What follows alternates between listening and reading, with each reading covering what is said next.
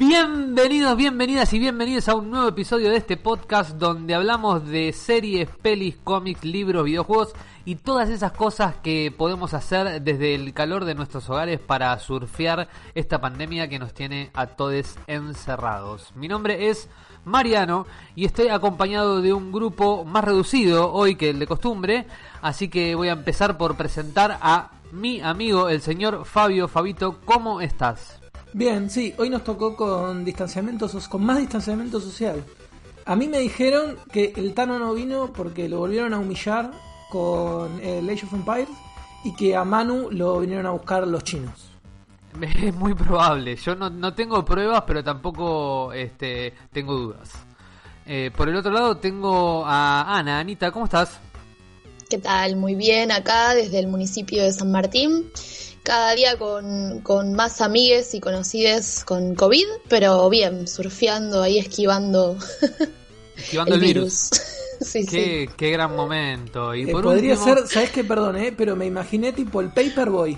¿Viste el jueguito del Paperboy, pero esquivando el COVID? Exacto. Tremendo, Exacto. tremenda, sí, el conurbano, el conurbano se está picando a una velocidad y yo creo que acá no se está picando porque hay alguien que nos está haciendo test pero esa es mi opinión, así que me la voy a reservar porque tengo ganas de escuchar a el último, que no de última, está para hablarnos a nosotros el señor Lucho Luchito. ¿Cómo estás? ¿Cómo están? Buenas tardes. Yo muy bien, desde acá, desde La Manguera, República Oriental del Uruguay. Muy contento para. Ah, te cruzaste, ya te fuiste. No, no, yo no, ya no volví todavía. Yo estoy en Uruguay hace tres semanas. Ah, mirá, no, ya había entendido que habías vuelto. No, me, no, me parece que en el último capítulo no hablamos de dónde estabas. No, porque no me preguntaron, pero ah. ¿Te fuiste con Susana y con el negro oro? No, no, no. Yo me, vine solo con una persona que no puedo revelar su identidad porque se asume que está en Argentina, pero no lo está. Eh, te pido que no me, no me, des más no me pidas datos tremendo, porque me comprometes. Tremendo, tremendo. ¿Y por qué terminaste con esa persona ahí? ¿Qué pasó? Porque somos viejos conocidos de, de, épocas más turbias en las cuales no quiero no quiero hablar porque me, me angustia mucho. ¿Estás hablando del Pacha Cantón, no? No, no, y te pido que no des nombres porque si lo adivinas voy a tener que decir que sí, porque no sé mentir. Eh, pero bueno, un viejo amigo de adicción y noche. Y bueno, de delitos, ¿no? Por supuesto. Qué tremendo. Cópola. el único, el único que puede ser. No cabe bueno, duda. sí, estoy acá con él. Estoy acá con Guillote. Tremendo, tremendo, che. Y bueno, ¿qué, qué trajimos para hoy? Fabito, ¿qué, qué trajiste? Bueno, hoy eh, aprovechamos que somos un poquito menos, que teníamos un debate así medio pendiente la otra vez de cuando hablamos de streaming y demás.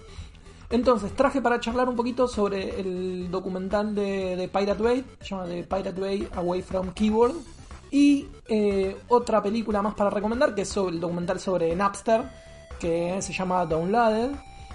Y bueno, la idea es que charlemos un poco sobre eso y que esto sirva como una excusa para entender un poquito más qué, es el, qué son los torrents y eh, cómo funciona, cómo se mueve esto en el espectro de la legalidad y que también que debatamos un poquito sobre eso y los derechos de autor y cuál es el paradigma de los derechos de autor que existen hoy por hoy, ¿no? Si se adecua, si sigue siendo el mismo que cuando esto inició, digamos, cuando se creó el derecho de propiedad intelectual, o si hubo algún tipo de adecuación a, bueno, internet, plataformas digitales, etcétera, etcétera, etcétera. Me encanta. Y yo les voy a hablar un poco alejado de la cuestión de la piratería, de las nuevas consolas. Estamos al fin de una generación, en fin de año se lanzan las nuevas consolas, la nueva PlayStation y la nueva Xbox, así que eh, voy a hablar un poquito de cuál es la información que está dando vueltas al respecto y qué es lo que esperamos y cuáles son nuestras distintas percepciones. Así que eh, yo creo que con esto tenemos que empezar de una vez con este gran, gran episodio. Les pido que se ajusten los auriculares y que si no los tienen puestos, suban el volumen porque empieza un nuevo episodio de Cuarentena Neogamers.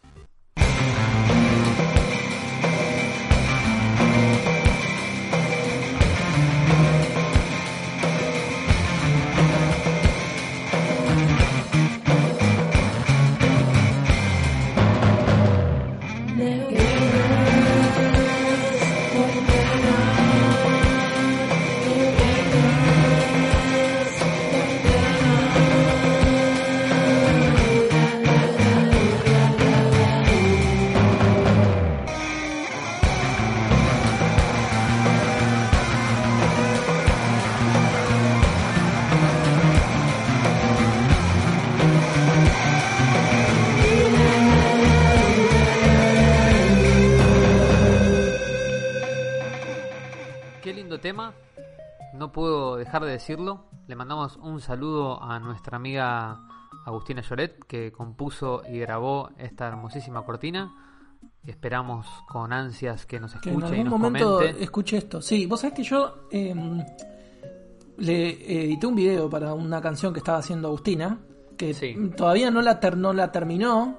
Entonces me debe eso para que yo pueda terminar el video que le estaba haciendo muy bonito. Así que me parece que en vez de cobrarle, lo que voy a hacer es, eh, de alguna manera, tomarle un examen para ver si escuchó el podcast. Me encanta, me encanta como propuesta. Incluso yo creo que en algún momento por ahí la tenemos que invitar. Tenemos que pensar cuál es el tema específico de nuestro podcast. Nintendo 64. Es, es muy posible, es muy posible que sea el- el- la temática para que ella venga a opinar. A mí me encantaría, me encantaría que por lo menos un capítulo pa- para que la obligue a escucharse a sí misma en la cortina de apertura. Me parece que, que puede ser una buena idea. Estoy muy de acuerdo. Y bueno, yo quedé, como les dije en la intro, en explicarles un poco de qué viene la nueva generación. Estamos cerrando una generación de consolas rara, digamos. Rara, ¿por qué? Porque bueno, en 2013 tuvimos el lanzamiento de la PlayStation 4 la- y la Xbox One. El lanzamiento de la Xbox One fue un poco accidentado porque, bueno, no quedó muy bien parada después de, de esa presentación, sobre todo porque lanzaron una consola que obligaba a comprar la Kinect y que obligaba a conectarse a internet. Ahí hubo todo un escándalo, no sé si, si alguno lo recuerda, pero el, presentador en aquel momento de Microsoft, cuando le preguntaron eh, qué hacen si no tienen internet, como te obligaba la Xbox One a conectarte a internet para poder jugar a los juegos, te le preguntaron qué hacen si no tienen internet y dijo, tenemos un gran producto para los que no tienen internet, que es Xbox 360, dijo. Imagínense lo popular y lo bien que cayó en el público y que bueno, gracias a esa accidentada presentación, PlayStation 4 se subió al bondi de decir, con nosotros no necesitas internet para jugar, con nosotros podés prestar los juegos, todos los defectos que tuvo la presentación de Xbox fueron eh, tomados por PlayStation y convertidos en fortalezas para, bueno, terminar en definitiva ganando la generación, al punto tal que la Xbox One salía a 500 dólares en su lanzamiento y la Play cuando salió eh, la lanzaron 400 dólares, así que incluso desde el precio terminaron compitiendo y comenzando con el pie derecho a diferencia de Xbox One que tuvo que remontar ese lanzamiento casi terrorífico, les diría. Ahí después, bueno, entró Phil Spencer a, dirigir Xbox y cambió radicalmente la, la mirada de la marca y fue levantando bastante, bastante. Cuando recién salieron las nuevas consolas se decía que estaba retrasada, estaban retrasadas en su diseño lo que una PC de la época podía rendir.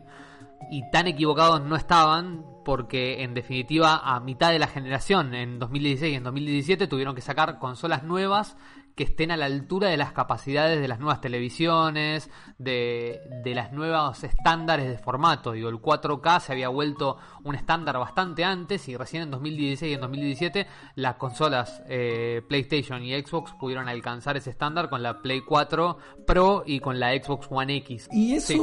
digamos, ¿por, por qué fue? O sea, ¿por qué la sacaron en ese momento y ya no tenían eh, tecnología, digamos, no la sacaron para televisores 4K?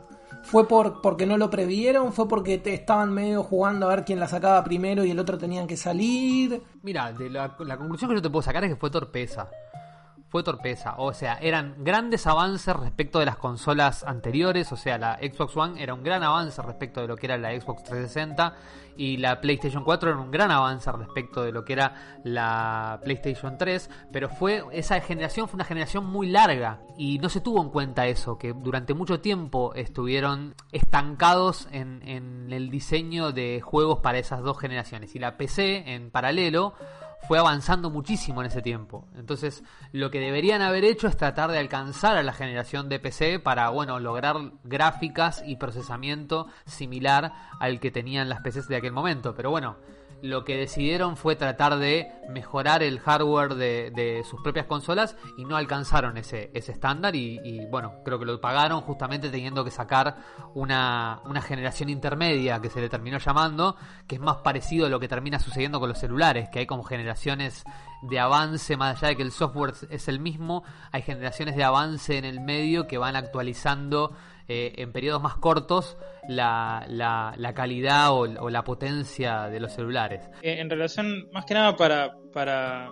de, decir un comentario en relación a lo que decías de, de Internet y el error de Xbox, eh, yo estoy de acuerdo que fue un error, no, no, lo, no lo voy a discutir, pero también es bastante hipócrita pensar que hoy, eh, teniendo una consola que, entre comillas, permite jugar sin internet, uno puede jugar tranquilamente, porque cuántos juegos eh, linkean con, eh, digamos, con membresías, que si no está conectado a internet no puede jugar, cuántos juegos simplemente son atractivos para jugar online con otro jugador. Digo, empezás a hilar fino y, y, y realmente, digamos, por ejemplo, yo tengo una Xbox eh, X y yo si, estoy, si no estoy conectado a internet, los juegos que tengo por Game Pass no los puedo jugar. Por Absolutamente. A ver, quiero decir, la realidad le terminó dando la razón a Microsoft.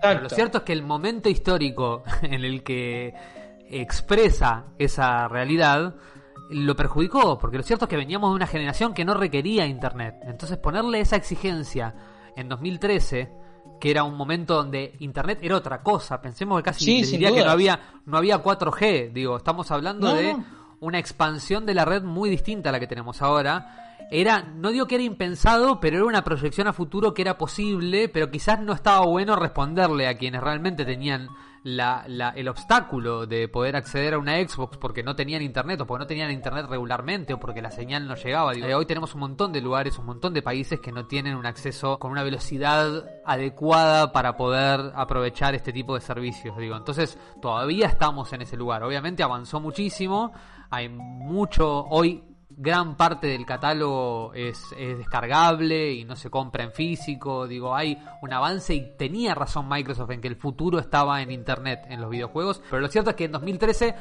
como señal de marketing, fue, fue contraproducente. Y sobre eso se montó justamente PlayStation para ganar, por lo menos de salida, eh, el mercado. Y claramente terminó siéndole beneficioso, porque más allá de que Xbox mejoró muchísimo en sus servicios e incluso en sus consolas, porque de hecho hoy la consola más potente del mercado objetivamente es de Xbox. eh, incluso teniendo la consola más potente del mercado, no pudo ganar eh, la batalla de las consolas. La batalla de las consolas sin lugar a dudas fue ganada por PlayStation 4 y yo creo que tuvo mucho que ver eh, el mensaje erróneo del lanzamiento y la ventaja que le sacó en los primeros años PlayStation que después fue muy difícil de, de alcanzar. En el medio además, digo, tenemos otro paradigma y otro modelo que es Nintendo, que sale con la Nintendo Switch y que a pesar de que en su potencia no alcanza ni por asomo una PlayStation 4 o una Xbox One, con la potencia de una Xbox 360 y de una PlayStation 3, logra a partir de la portabilidad y de esta cuestión de transformar eh, un juego que puedo verlo en la tele y también me lo puedo llevar en el colectivo, en el bondi, eh, logra revolucionar el mercado e incluso alcanzar en ventas a Xbox. O sea, desde ese punto de vista incluso también perdió Xbox. Digo, hizo un esfuerzo enorme Xbox para, para emparejarse y yo creo que hoy está en muy buenas condiciones para pararse en una mejor posición eh, respecto de PlayStation para la nueva generación. Es que Nintendo pareciera que hizo lo que no lo que le había funcionado, pero está ahí con la Wii, ¿no? Como empezar a pensar como por fuera de la caja, como decir, bueno, no quizás no es lo más importante que yo tenga los juegos que se vean mejor, sino por ahí brindar una experiencia a quienes juegan que sea más satisfactoria que solo la cuestión gráfica, digamos. Absolutamente, absolutamente. Bueno, Nintendo era eh, es un poco explotar esto, como vos decís, eh, con la Wii hizo un poco eso. Este, te doy otra experiencia de juego que no tiene que ver con lo visual, sino que tiene que ver con la interacción. Y me parece que acá con la Nintendo Switch logró eso y lo logró un punto de éxito que incluso hizo que las empresas con los juegos que realmente se ven bien y destacables tengan que adaptar sus juegos a su consola. Digo, el ejemplo más eh, importante para mí es The Witcher 3. The Witcher 3 es un juego que se ve increíble. Si lo ves en una PC de gama alta, es casi fotográfico Sí, juegas, lo que estás viendo. juegas Bueno, increíble, Entonces digo, el éxito que tuvo la, la Nintendo Switch hizo que CD Projekt Red, que es el- la desarrolladora de, de la empresa desarrolladora de The Witcher 3, tenga que adaptar su juego para que se pueda jugar en una consola que tiene la potencia de una Xbox 360. Y eso realmente es bastante inédito en la industria de los videojuegos. En general, los juegos se hacen para las consolas y para los, las PCs de mayores recursos y uno tiene que ir adaptando su consola a la posibilidad de ejecutar ese juego. En este caso, lo que hizo Nintendo Switch fue, bueno, tengo una consola que realmente tiene un potencial de venta eh, gigantesco. Entonces quiero estar, yo quiero que mi juego esté en la Nintendo Switch.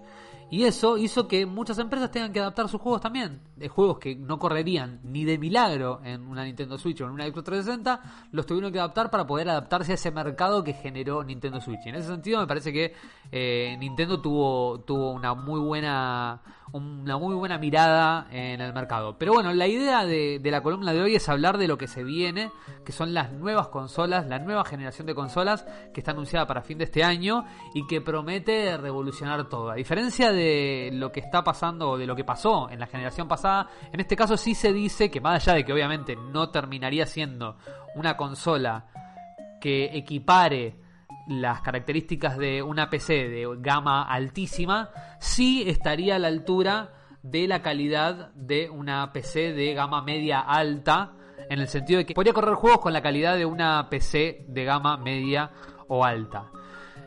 Eh, las dos consolas, bueno, con el nombre yo creo que ahí PlayStation siempre va en, la ventaja porque obviamente cambió el número, ahora es PlayStation 5, fue PlayStation, fue PlayStation 2, fue PlayStation 3, PlayStation 4 y ahora es PlayStation 5. Siempre tiene el numerito que te permite ordenar un poco que el papá, eh, que el papá desconocedor que le tiene que comprar eh, el juego al hijo sabe que, bueno, ¿qué consola tenés? ¿La 1, la 2, la 3, la 4, la 5? Bueno, yo voy y pido el juego de la 5. Y en eso me parece que tiene una ventaja eh, muy importante PlayStation porque es simple, es como no, no hay vueltas. A diferencia de Xbox, que ya la venía este, complicando con el tema de la Xbox One.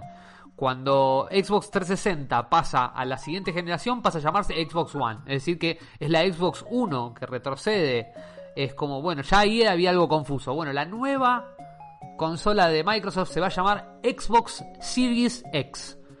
O sea, Xbox Serie X.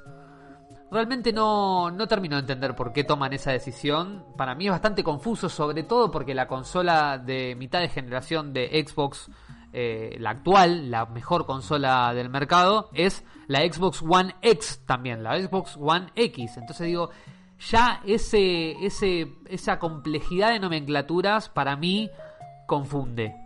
No estoy seguro si eso va a incidir realmente en las ventas o no, pero me parece que no es una buena decisión de parte de Microsoft que haya tan poca diferencia entre el nombre de una y de otra, sobre todo teniendo en cuenta que realmente la diferencia en potencia va a ser abismal. Y yo ahora voy a hablar de eso porque realmente hay una diferencia importantísima de potencia entre la Xbox One X y la Xbox Series X o la serie X.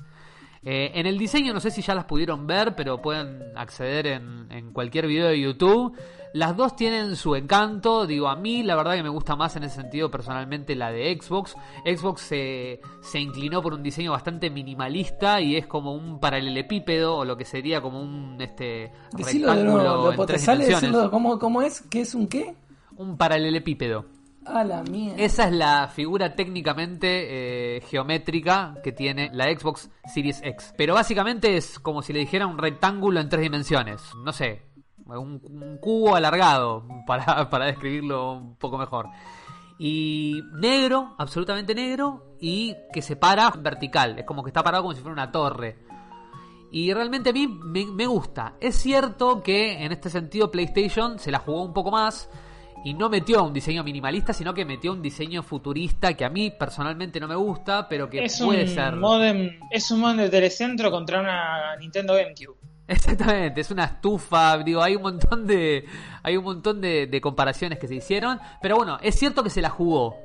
Y también es cierto que en tu living, digamos, no pasa desapercibido. O sea, si vos pones una PlayStation 5 en tu living, la vas a ver. La vas a ver blanquita, con el diseño extraño, no la vas a poder ubicar en cualquier lado. Yo creo que la Xbox One X queda discreta y medio que se esconde, no pasa a ser el protagonista de tu ambiente. Y ahí hay todo un tema, digo, en términos de marca para, para discutir si vos realmente querés que tu producto sea el protagonista de tu casa o no lo sea yo realmente, insisto, prefiero algo más sobrio como lo de Microsoft que lo de que lo que hizo PlayStation. Sí, igual Mariano, en, en, tu casa es medio difícil que las consolas no sean los protagonistas porque tenés un modular lleno de consolas.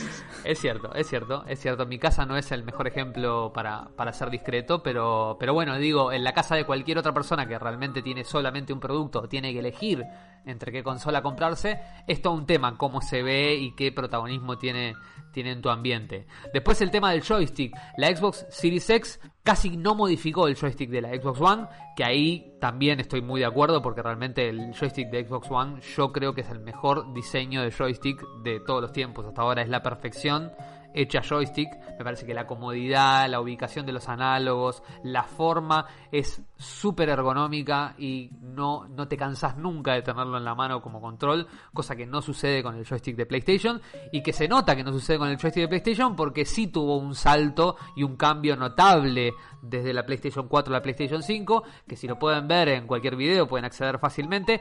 Es en términos de forma bastante, bastante similar, les diría, a lo que es el joystick de Xbox One, justamente, porque lo que yo opino respecto del joystick de Xbox One no es una opinión eh, aislada, sino que muchos gamers y muchas personas que juegan a los videojuegos eh, realmente consideran que el joystick de Xbox es el, joystick definitivo. De hecho, ya lo era el joystick de Xbox 360 y mejoró muchísimo en, el, en la versión de Xbox One. Y bueno, prácticamente no cambia en ese sentido. Y creo que ahí también hay una idea de conservar un poco la identidad de Xbox que viene un poco al, viene vinculado a, a lo que se viene en términos de consolas y a lo que tiene, me parece, Microsoft como idea de marca. En términos de potencia, como les decía, voy a hablar de una unidad de medida que realmente cuesta un poco explicar, que son los teraflops. A la mierda. ¿Qué son los teraflops? Yo si les tengo que explicar realmente, tampoco sabría cómo explicárselos con lujo de detalles, pero lo cierto es que en principio sería una medida de velocidad en conjunto del procesador del CPU y de la GPU, o sea, del procesador de la consola misma y de eh, el procesador de video el rendimiento en conjunto de esos dos procesadores se mide en teraflops. Bueno, en términos de teraflops, la Xbox Series X, en términos de números, es claramente la vencedora porque tiene 12 teraflops de potencia, mientras que la PlayStation 5 va a tener 10,28 teraflops. Esto es sustancial en términos absolutos, lo cierto es que no, porque va a depender el rendimiento y lo que dé la consola de la optimización que tenga con el resto de los componentes que en definitiva son casi iguales, les diría, de la PlayStation 5 con la Xbox Series X. No hay mucha diferencia en la RAM, no hay mucha diferencia en otras cuestiones, salvo en lo que es el disco rígido sólido, que para PlayStation 5 lo que dicen es que es lo, la papa, es realmente lo que va a hacer que cambie el concepto de videojuegos que tenemos hoy. Para PlayStation 5 no son los teraflops de potencia lo que va a revolucionar la industria del gaming, sino que es la velocidad de su disco sólido que, que va a permitir un procesamiento inédito hasta el momento un poco de razón tienen, pero lo cierto es que, bueno, siempre lo que tu marca tiene como destacable va a ser lo que vos vas a tratar de resaltar todo el tiempo. En su momento, PlayStation estaba obsesionada con los teraflops porque claramente era la que más teraflops tenía. Ahora resulta que lo que es determinante es el disco, que claramente tiene más velocidad que el de la Xbox. Eh, para que se den una idea, digo en términos de comparación, la PlayStation 4 Pro, que es la mejor consola de PlayStation en el mercado actual, tiene 4.2 teraflops. Es decir, que la PlayStation nueva va a duplicar los teraflops. Y la Xbox lo va a triplicar. La Xbox One X tiene 6 teraflops, con lo cual los va a duplicar la, Xbox eh, Series X. Así que, bueno, para que se den una idea un poco del contraste entre, entre las diferencias de, de, potencia. Como les digo, eso significa que va a funcionar mejor una que otra porque tenga más teraflops. No necesariamente va a haber que ver en la cancha cómo se comportan con determinados juegos. Probablemente los exclusivos de cada una de las plataformas funcionen muy bien en cada una de ellas. Y se verá qué pasa con los third party, lo que se llama los juegos creados o diseñados por eh, otras empresas para las plataformas que en general tratan de mantener estándares parecidos, con lo cual yo dudo mucho que funcionen con mucha diferencia. Una particularidad que tienen ambas consolas nuevas es que van a poder procesar ray tracing, que es como una tecnología que ahora está muy en boga y que es el trazado de rayos, se le llama, y que es como una especie de simulación realista de iluminación en tiempo real que hace que los objetos, al estar iluminados con esta luz que, que imita mucho mejor a la luz real, hace que sean muy reales los objetos. Y digo, busquen en cualquier eh, video de YouTube lo que es el ray tracing o el trazado de rayos o placas de video que, que, procesan trazado de rayos y van a ver realmente en las comparativas cuál es la diferencia y la diferencia es realmente abismal. Bueno, más allá de, estas diferencias y más allá de que en números, como le digo, la ganadora es la Xbox Series X, eh, es probable que no haya diferencias significativas en el funcionamiento de ambas. ¿Y dónde va a estar realmente esa diferencia? En dos puntos para mí. Yo creo que son los exclusivos y los servicios que brinde cada una de las consolas. En principio yo creo que en términos de juegos exclusivos, PlayStation lleva la delantera. Digo, lo, demostró en su última conferencia donde mostró los juegos exclusivos que van a salir para PlayStation 5. Y realmente el nuevo Spider-Man, que más allá que probablemente no tenga una diferencia gráfica muy eh, profunda respecto al Spider-Man de PlayStation 4, ya la cuestión de que sea Spider-Man y de que solamente lo pueda jugar en una, en una PlayStation 5, yo creo que eso empuja a vender consolas. Empuja a que los consumidores quieran jugar Spider-Man. Digo, son juegos que arrastran al público hacia un lugar y no hacia otro. The Last of Us probablemente salga una versión para PlayStation 5. Y si querés jugar The Last of Us, tenés que jugar PlayStation, no te queda otra. ¿Querés jugar God of War? Tenés que jugar PlayStation. Digo, ahí Microsoft tiene una deficiencia que la puede saldar porque compró muchísimos estudios que tienen mucha capacidad para generar títulos impresionantes, pero hasta ahora no viene mostrando títulos que atraigan desde, desde lo estético, desde las historias, desde la franquicia específica. Digo, y eso Xbox no lo está dando todavía. Y lo cierto es que la conferencia que tuvo Xbox mostrando los juegos de Xbox Series X la verdad que los exclusivos no te volaban la peluca de la misma manera que te volaban la peluca lo que te mostraba PlayStation. Y me parece que ahí hay un punto de quiebre. Obviamente, si realmente no te vuelven loco los juegos exclusivos de la plataforma y jugás, sos un jugador de Call of Duty, sos un jugador de FIFA, no vas a tener ningún problema y realmente te vas a inclinar a la plataforma que tenga o precios más económicos, porque yo no creo que realmente haya diferencia en la calidad de los juegos. Ahora, en términos de títulos exclusivos, hay un tema y hay una discusión. Si realmente vos sos fan de God of War, no hay chance de que te compres una Xbox One porque no lo vas a poder jugar. Yo eso te entiendo, pero esa discusión, si vos sos fan del God of War o del Spider-Man, te vas a comprar una Play. Yo estoy de acuerdo con esa premisa. Ahora, ¿vos crees que existe esa gente en Argentina hoy con ese poder económico de decir, bueno, no me compro una Xbox, pero me compro una Play para jugar el, el Spider-Man? Yo creo que en Argentina hay un desconocimiento muy grande respecto de lo que Eso, se consume. ahí, eso. eso es un tema, digamos. Una cosa es si queremos charlar más a nivel eh, central, que sería pensar en Estados Unidos y en Europa. Ahí yo estoy de acuerdo contigo. Ahora, digo, yo creo que Xbox tiene la oportunidad, y esto lo hemos charlado por fuera de- del podcast, pero me parece una buena discusión para traer, que tiene la posibilidad certera de ganar mercado, de, ganar los mercados emergentes, digamos. Y la razón es muy simple.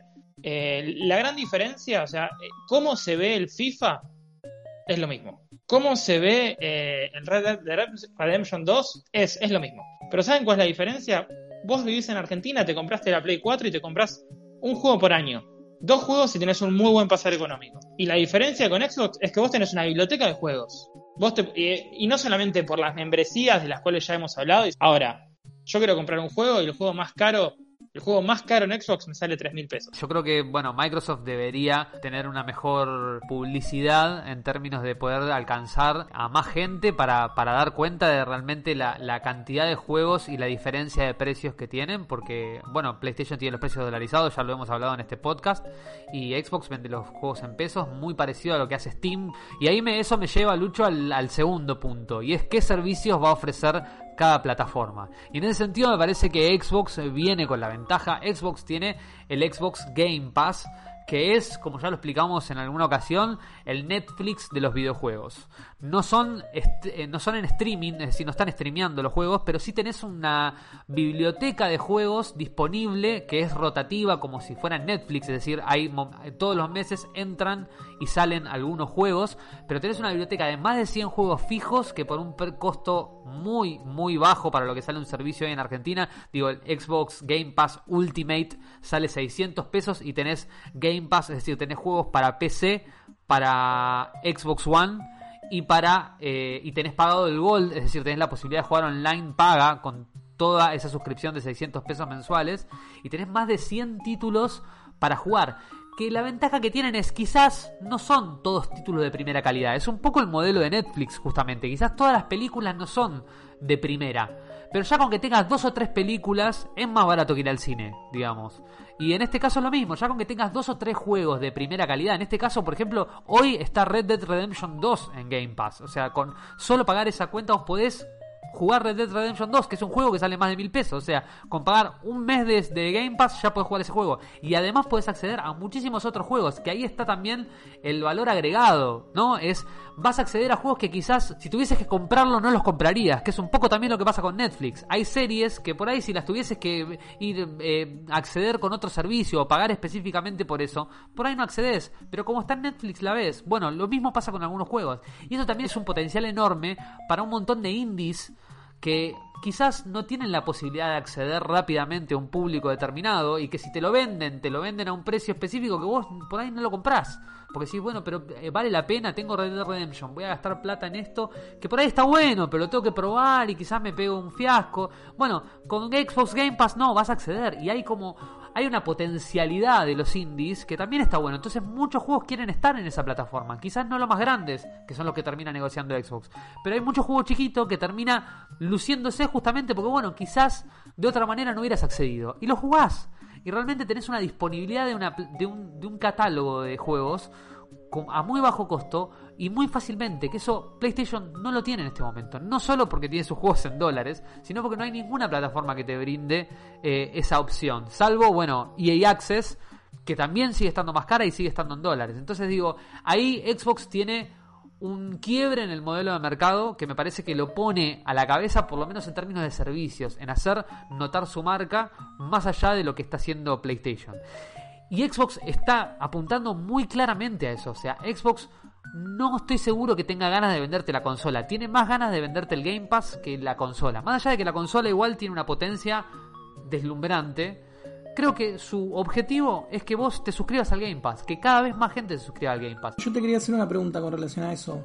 ¿Es probable que sea la última generación de consolas? Es decir, de consola como soporte físico para jugar y que sea el paso previo a la llegada del streaming total, digamos, de los juegos solo por streaming? Ahí hay una discusión. Eh, la verdad que está, está por verse. Como posible es posible, pero está por verse qué tiene que, qué es lo que tiene que dar el streaming por ahora como servicio. Eh, el mes que viene, en septiembre, lanza Xbox Game Pass con la misma suscripción la posibilidad de jugar en tu celular a varios títulos del catálogo. Es decir, solamente con internet en tu celular vas a poder jugar juegos que puedes jugar en tu consola o en cualquier lado. Y no necesitas tener la consola, solo necesitas pagar el servicio. Bueno, eso es el punto de quiebre. Si realmente Microsoft logra hacer funcionar eso bien, porque digo, Google Stadia intentó hacerlo funcionar y no funcionó bien, sobre todo porque el modelo de negocio fue muy raro, no, no quedaba claro si los juegos los tenías que comprar o no los tenías que comprar, bueno, hubo mucha confusión en el lanzamiento y me parece que eso lo terminó de sepultar. Ahí Microsoft tiene la ventaja de que tiene toda una plataforma ya instalada. Si Microsoft logra hacer que realmente Xbox Game Pass en los celulares funcione como tiene que funcionar, es decir, con un joystick eh, solamente y jugar en cualquier lado del planeta donde haya 4G, existe la posibilidad de que el modelo de las consolas eh, tenga un quiebre. Ahora, hay, está el gamer hardcore que no va a dejar de comprar su consola porque lo va a querer ver con el más mínimo detalle y que se le vean los pelos de la nariz a Lara Croft en 4K y a 60 frames por segundo. Eso va a existir igual. Menos mal que de la nariz. eso, eso va a existir igual. Digamos, no, no, yo creo que eso no se va a caer. Pero sí se va a reducir un poco más el mercado y creo que ahí Microsoft tiene mucho la de ganar y está apostando a eso, está apostando a romper y tiene la, infraestructura para hacerlo. tiene todos los servers de OneDrive alrededor del mundo, tiene muchísima infraestructura de software y está acostumbrado a comerse a un montón de empresas desde el software. Digo, es lo que hace Microsoft, básicamente. Entonces tiene una capacidad instalada que le da la posibilidad de, ganar desde ese punto de vista. De hecho, en algún momento hubo hasta rumores de que el Game Pass iba a pasar a Nintendo Switch. O sea, que ibas a poder pagar el Game Pass y lo ibas a poder jugar en una Nintendo Switch. Si eso sucede, yo hasta creo que Microsoft es capaz de dejarte pagar Game, Game Pass para jugarlo en PlayStation 5. O sea, yo creo que Microsoft realmente está interesada en eh, difundir el servicio para enganchar a un montón de gente pagándole mensualmente y no con la necesidad de que desembolses una determinada cantidad de plata en consolas. Porque lo cierto también es que siempre las consolas van a pérdida. O sea, el negocio de las consolas es el negocio de los juegos. Siempre las consolas no son negocio en términos de ventas. Lo que te cuesta producir una consola, muy rara vez la empresa lo termina recuperando. O por lo menos lo termina recuperando durante muchos años y si la consola tiene venta en récord. En general, el negocio es la venta de los juegos. Entonces, qué mejor que no tener consola para Microsoft en ese sentido. Y qué mejor que competir en todos los mercados posibles. Digo, ahí hay una hay una cosa medio de, idea de mercado que, Microsoft yo creo que lleva la ventaja. Vamos a ver cómo lo lleva adelante y me parece que justamente lo que de lo que va a depender también es de qué juegos tiene para ofrecernos Microsoft en esa plataforma, de qué exclusivos va a tener. Es como las pelis exclusivas de Netflix, digo, es lo que te vende la plataforma. Para mí, la diferencia, o sea, lo importante de esta nueva generación va a ser qué nuevas mecánicas van a poder crear con todo este poder de procesamiento, con todos estos teraflops nuevos, digo, porque la verdad es que, se vea mejor está bueno, pero Nintendo Switch demuestra que no es realmente lo esencial. Yo creo que si este procesamiento veloz permite, no sé, en el Ratchet Clank que mostraron en la última conferencia de PlayStation, mostraron una, una mecánica de, teletransportación que, claramente te, mostraba cómo se cargaban los escenarios a una velocidad Imagínense un juego de, mundo abierto. ¿Vieron el viaje rápido en los juegos de mundo abierto? Bueno, ¿el viaje rápido qué es? Yo me tengo que trasladar de un lugar a una distancia eh, muy grande, entonces entro al mapa, señalo el lugar y hay una pantalla de carga que durante 10-15 segundos carga una barra hasta que me teletransporta a ese lugar a mucha distancia. Imagínense si realmente el procesamiento de esta consola permite que eso sea instantáneo. Hay un montón de mecánicas de juego que pueden pensarse a partir de esos procesamientos, de cómo aparecen los objetos en pantalla, la velocidad con la que se van creando determinadas animaciones. Entonces me parece que lo revolucionario de esta nueva generación va a ser pensar en eso. Hasta ahora no hay nada que hayan pensado en este sentido. Creo que lo más cercano que, hicieron y que vimos es en la conferencia de Xbox este juego que ahora no recuerdo el nombre, pero que muestra como procesamiento de dos mundos en paralelo, como si fuera un Silent Hill, que estaba el mundo oscuro y el mundo real, bueno, que te podías pasar de un lado a otro rápidamente, bueno, eso procesado todo junto. Bueno, eso es empezar a innovar con la posibilidad de procesar cosas muchísimo más grandes en mucho menor tiempo. Yo creo que si eso, claro, si eso realmente se logra, va a ser realmente un salto cualitativo y algo algo novedoso. Si no, lo que vamos a terminar teniendo es eh, juegos con mundos más grandes, eh, juegos que se ven mejor, pero que realmente no van a cambiar mucho la forma de jugar. Yo creo que un poco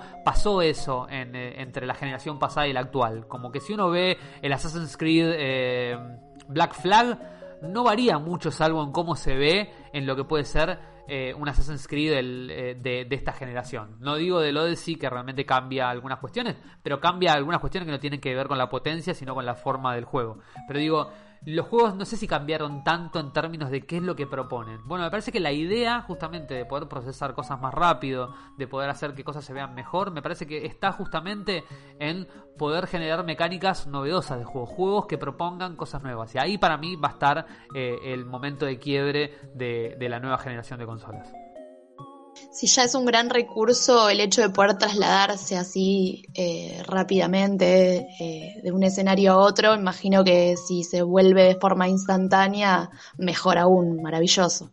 Sí, es lo que se me ocurre a mí en este momento, digo, pero está también en la, en la, en la creatividad de, de los diseñadores pensar otras mecánicas que se puedan usar con esas herramientas. Ya se filtró la fecha de lanzamiento de la Xbox Series X, que sería el 6 de noviembre más o menos, se filtró, pues, se sabe que es en noviembre, pero hubo una repartija de joysticks nuevos en algunos retailers y les decían no los muestren antes del 6 de noviembre. Qué mejor que decir no los muestres antes del 6 de noviembre para que todo el mundo salga a mostrarlos antes del 6 de noviembre, ¿no? Pero bueno, en definitiva no, no sé si lo hacen a propósito o qué, pero, pero terminó siendo eh, lo que se filtró como fecha, así que es probable que salga eh, en noviembre de este año la Xbox One Series X y vamos a ver qué pasa con PlayStation. Ahí está la competencia de cuánto va a ser el precio todavía está, está por verse. Algunos dicen que va a costar alrededor de entre 500 y 600 dólares las consolas. Están viendo quién anuncia primero para justamente salir a, anunciar el precio más barato, el que lo anuncie eh, en segundo lugar para poder competir. Ahí también Microsoft tiene bastante más cintura porque tiene claramente más plata y puede eh, sacar una consola a pérdida, así que es quien tiene la posibilidad de modificar un poco el precio. Y también está el rumor de que eh, habría una Xbox Series S, o sea, una Xbox Serie S, que sería un poquitito más barata y que tendría cualidades un poco inferiores, más similares a lo que es la Xbox One X actual. Que es algo que ya hizo PlayStation porque anunció dos modelos de PlayStation 5. Anunció una PlayStation 5 con lectora de eh, Blu-ray y una PlayStation 5 All Digital es decir, sin lectora de Blu-ray y con la posibilidad de descargarte todos los juegos, dándole la razón a Xbox en 2013, como decía Lucho. Así que eh, es un gran momento este, este para las consolas y los videojuegos.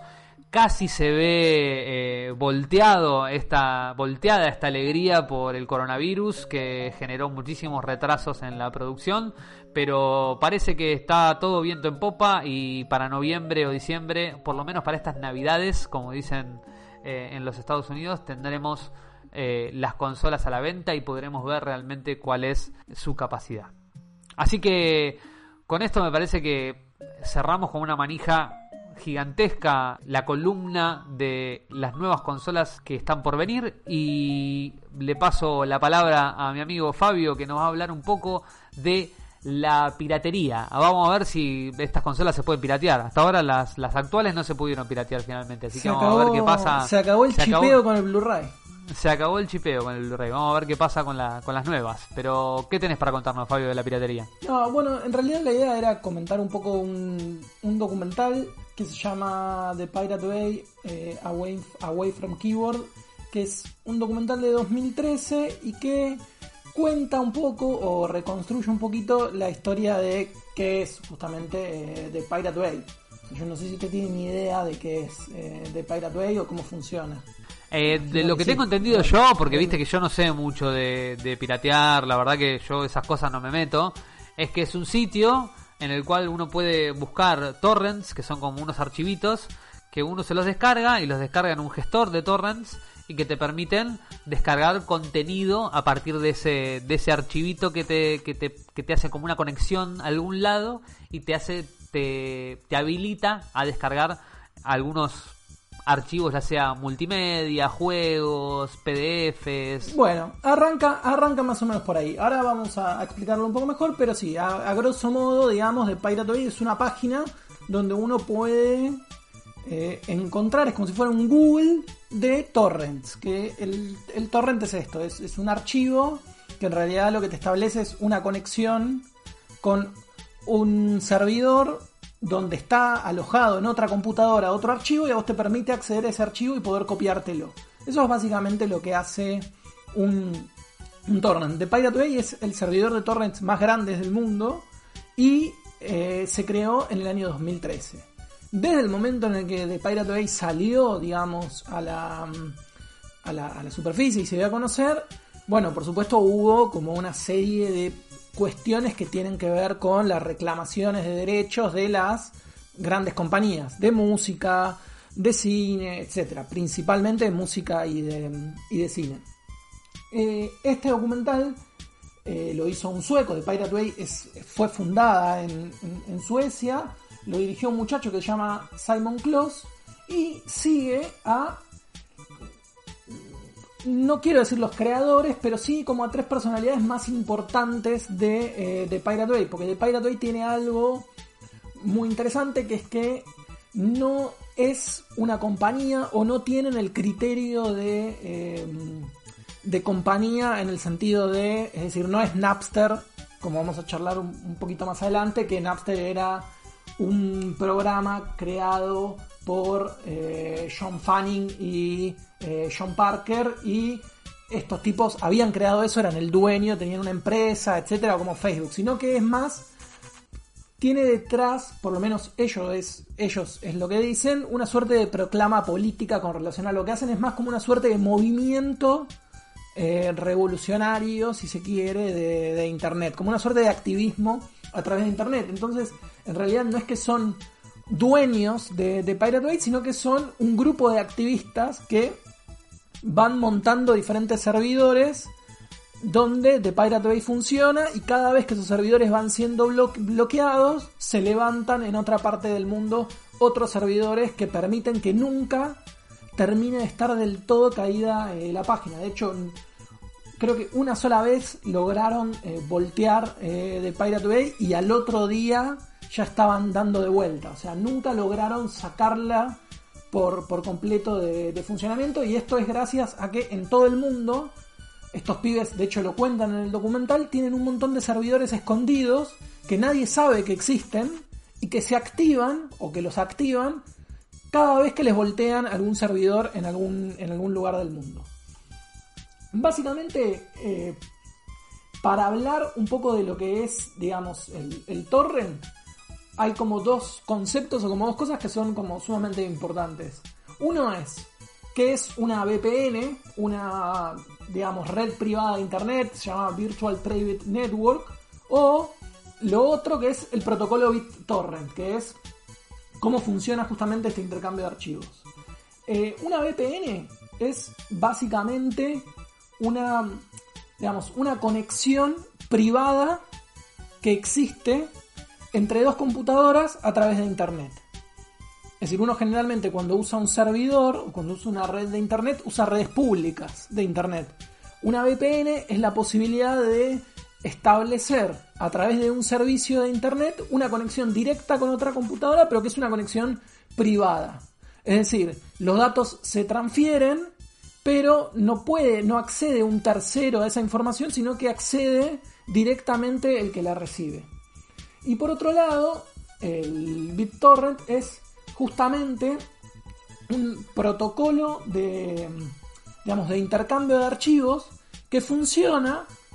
Eh, acá puede que haya alguna terminología técnica porque yo no soy especialista en el tema, pero entiendo que funciona justamente a partir de estas VPNs. Es decir, vos tenés. Yo, por ejemplo, tengo en mi computadora alojado un archivo.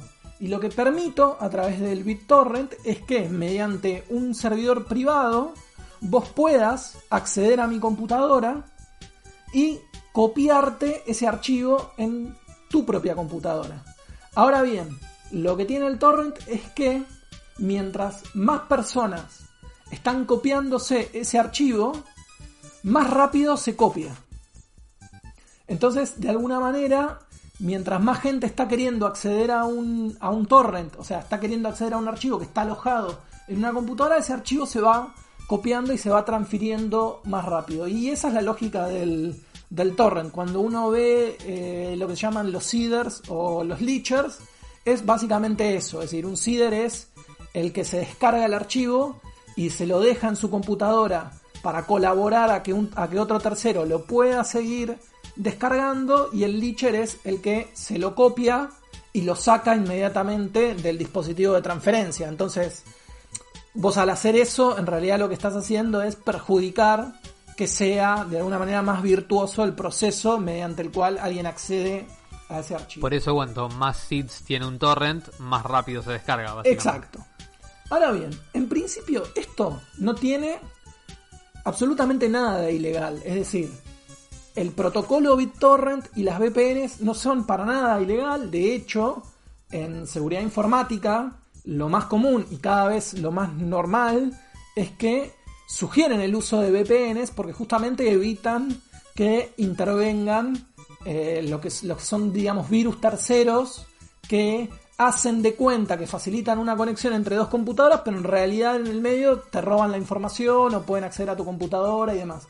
Son protocolos de seguridad Y además es una forma muy segura de transferencia de archivos mediante Internet. De hecho, no con torrents, pero sí existen otros tipos de protocolos similares que justamente son mediante VPN. Es decir, vos subís un archivo a una, una carpeta, a un sector de tu computadora que está, que tiene acceso a esa red de VPN, le das ese link a otra persona y esa persona mediante el sistema de internet puede entrar a tu carpeta de manera remota y copiar el, el archivo. Esto no tiene nada en principio de ilegal. Ahora, ¿dónde entra el problema? El problema entra cuando eso se usa para eh, intercambiar archivos que están protegidos de alguna manera bajo derecho de propiedad intelectual, como puede ser una canción, una película, etc.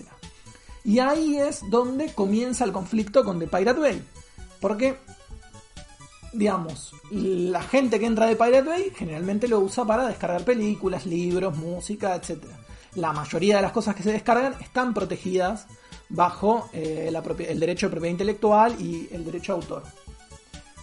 este, este documental y lo que sigue es justamente el juicio más grande que había tenido de Pirate Bay hasta ese momento, que había sido un juicio que empezó en 2009 y que terminó con, em, digamos, estos tres creadores que son, eh, puede que haya un error porque tienen nombres suecos, son bastante complejos, pero un muchacho que se llama Peter Sande, eh, Frederick Neig y Gottfried Svadlom, que eran como las tres caras visibles de Pirate Bay y que terminaron cada uno en una parte distinta del mundo para evitar que los metieran presos, porque justamente eh, las grandes compañías, digamos Hollywood y algunas compañías de música, les habían iniciado un juicio muy grande, después del cual terminaron condenados a pagar una cosa así como si fuera 3 millones y medio de dólares y a un año de cárcel.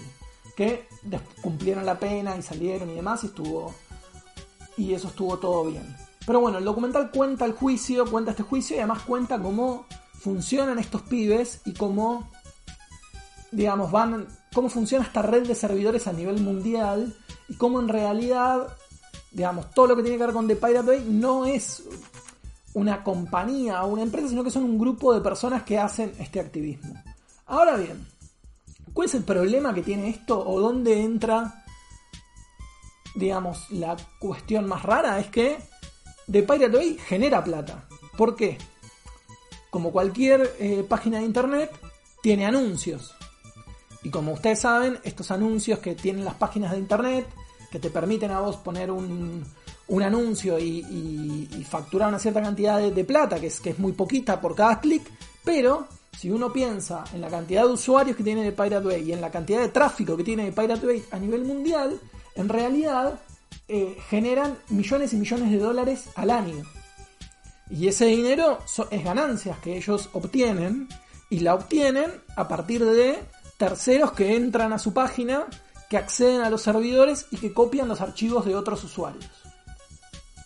Ahí es donde la cuestión se empieza a poner un poco más borrosa, porque ellos lo que dicen es, nosotros hacemos esto desde un lugar en el que creemos que hay que romper con el paradigma de eh, los derechos de autor, con el acceso irrestricto a la cultura, con que eh, las multinacionales ganan un montón de dinero, entonces tienen que adaptar su modelo de negocio para poder hacer otra cosa, y todo esto asociado a lo que después fue en Europa la avanzada de primero el Partido Pirata y después su versión un poquito más light que incluso llegó acá, que era el famoso Partido de la Red. No sé si se acuerdan de eso. No, yo no, no lo recuerdo. No, yo eh, tampoco, sinceramente. Pero asumo que tuvo más votos que Esper.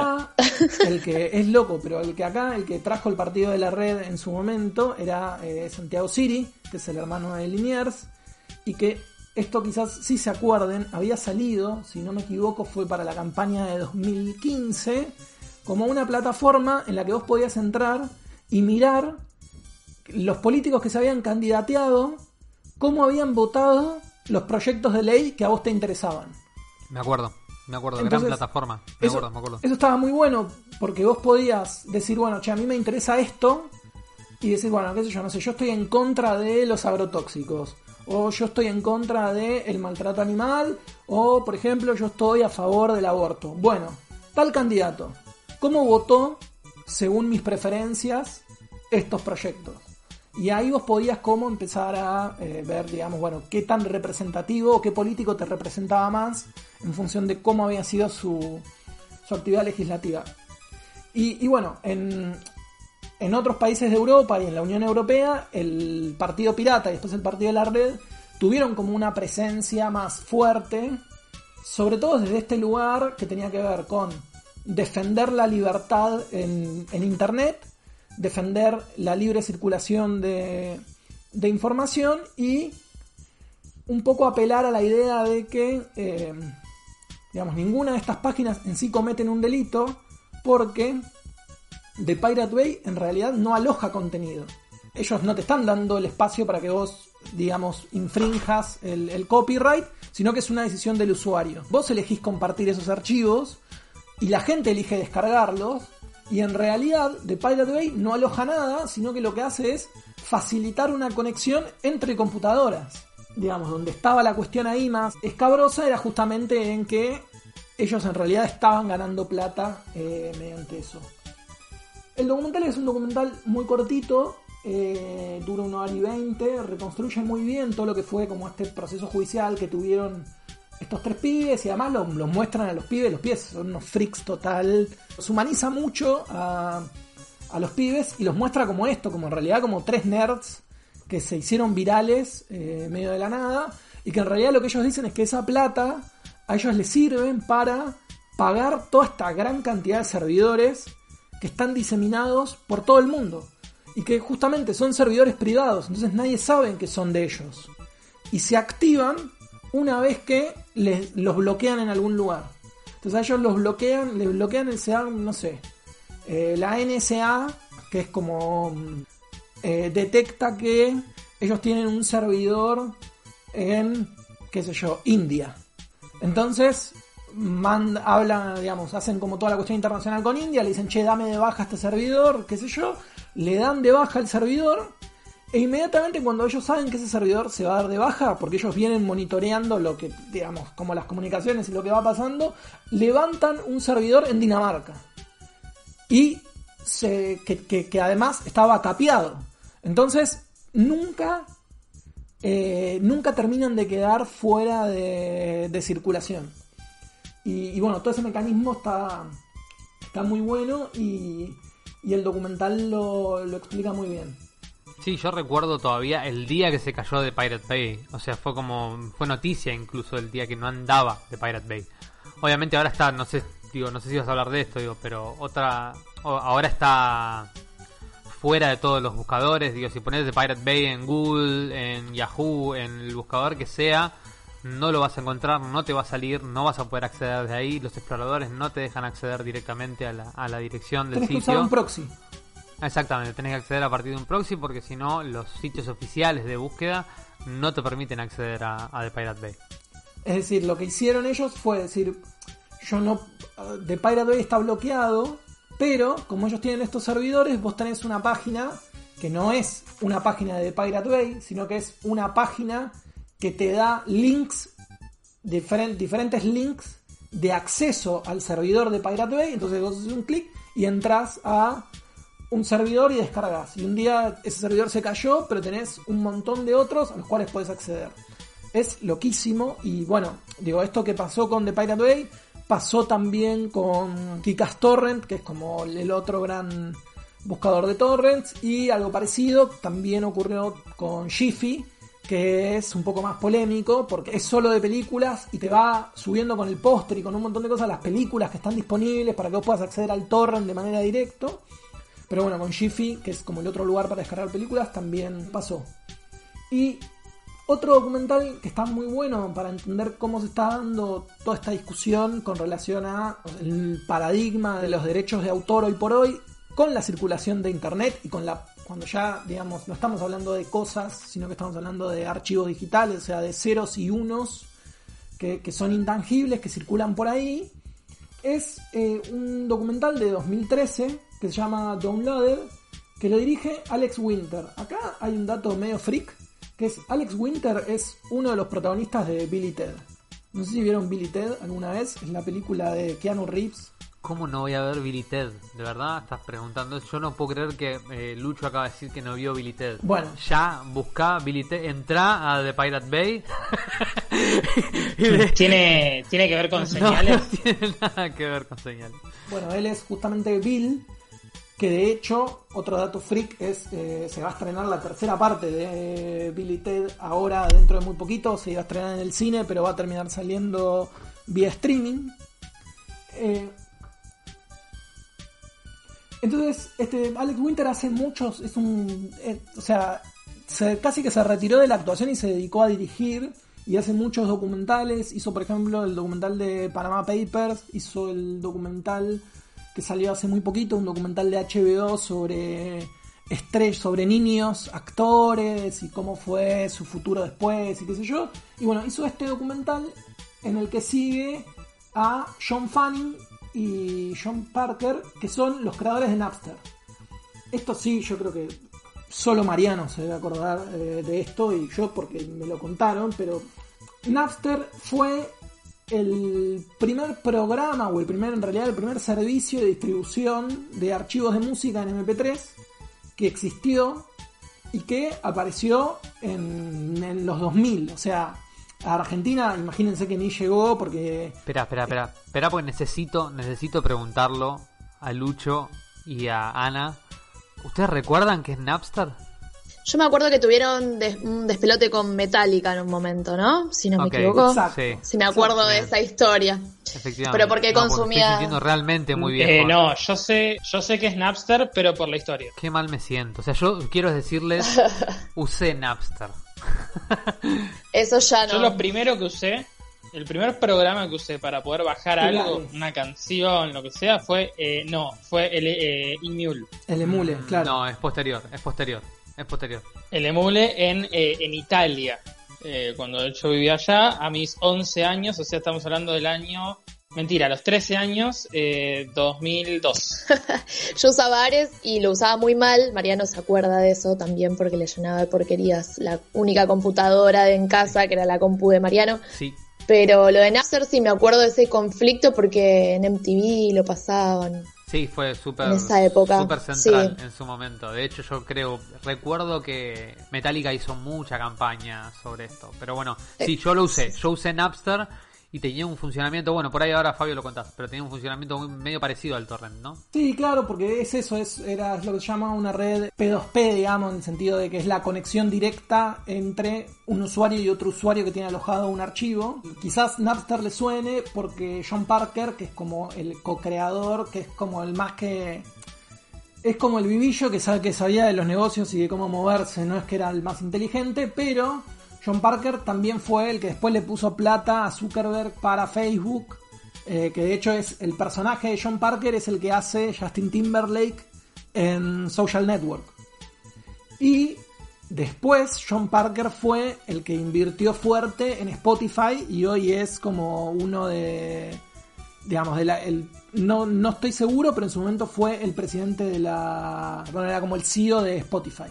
O sea que es como un tipo bastante vivo para estos negocios digitales. El otro muchacho, que era John Fanning, que era como la cabeza, digamos, como el freak de la, de la programación de, Napster, eh, es más que nada el protagonista del documental y la película lo que sigue es un poco el auge de Napster, cómo de alguna manera esto impactó en el negocio de, de la industria musical y el episodio eh, maravilloso que es el juicio de Napster contra Metallica, donde uno puede ver... eh, si les gusta Metallica, después de esto van a querer salir a matar a Lars Ulrich porque no hay nadie que se ponga más la gorra eh, y que sea tan policía como este muchacho en el documental y las cosas que dice. No, yo ya, yo lo recuerdo de aquel momento, o sea, ya en aquel momento, eh, jóvenes rebeldes éramos, este, te caía muy mal las cosas, o sea, realmente estaba subido a un bondi de CEO de una empresa multimillonaria que, es insoportable. Sí, sí, discursivamente es durísimo lo de, lo de Metallica. Puede entenderse igual, digo, entiendo el, el, el daño que puede llegar a causar la piratería a, a, determinados artistas. Me genera un poco de ruido a el señor de eh, líder de Metallica con la pala mecánica con la que juntaba eh, su dinero, pero pero sí, sí, es cierto, generaba era muy antipático, o por lo menos a mí me caía muy antipático.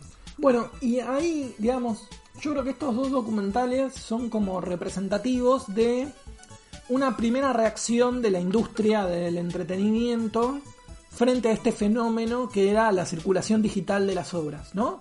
Que, la primera que fue sumamente represivo.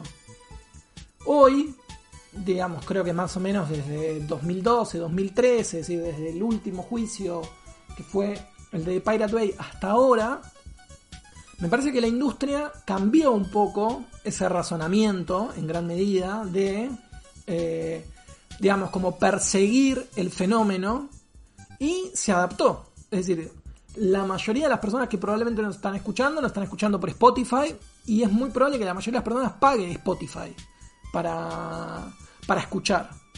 Eh, y es muy probable que la mayoría pague Netflix o pague alguna plataforma o pague algún servicio de streaming ¿Y cuál es la diferencia? Porque en realidad el contenido, digamos, y las canciones, vos podrías acceder tranquilamente descargándotelas, las películas puedes acceder descargándotelas. Sin embargo, hay algo que tiene esta idea de una plataforma que aloja contenido, que te facilita el acceso al material o que te resuelve alguna parte del acceso al material, que para un sector de la sociedad termina siendo cómodo, entonces lo paga.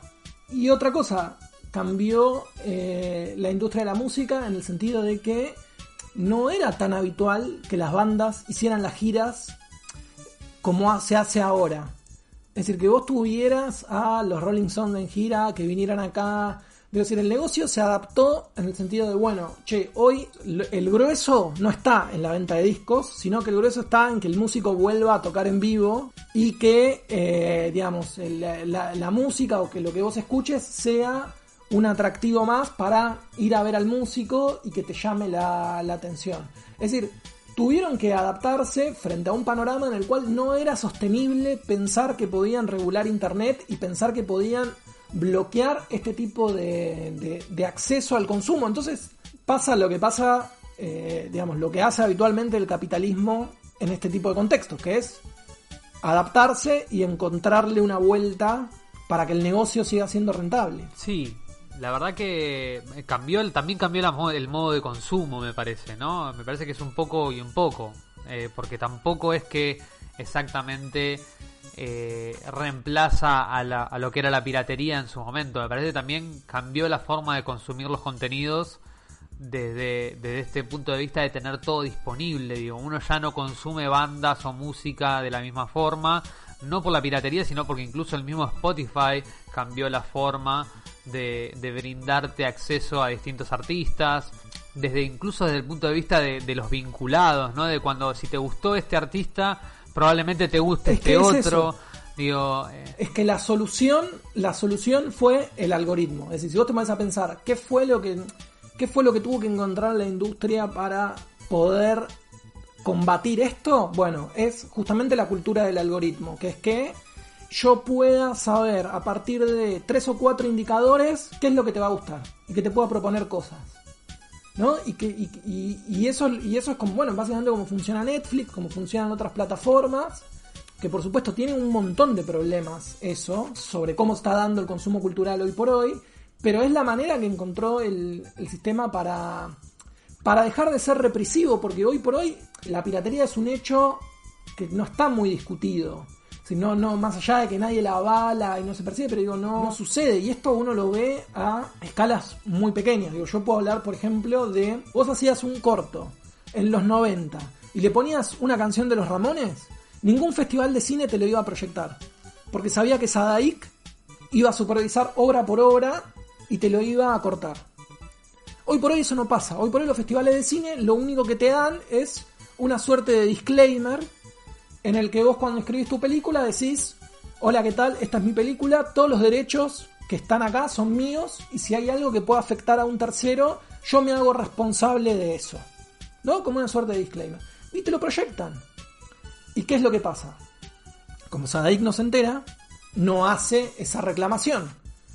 Y esto quizás es muy técnico o muy jurídico, pero en, la parte civil, digamos, en lo que tiene que ver con afectar el derecho de propiedad de, una persona, es ese ilícito civil, o sea, esa infracción a la ley, como no es de acción pública, como es de acción particular, porque el derecho civil funciona a partir del reclamo de la propia persona que sufre, digamos, alguna afectación a un derecho que tiene, como no existe reclamación, porque, la, porque nadie se entera que eso pasó, entonces no hay una, técnicamente no hay una infracción de copyright.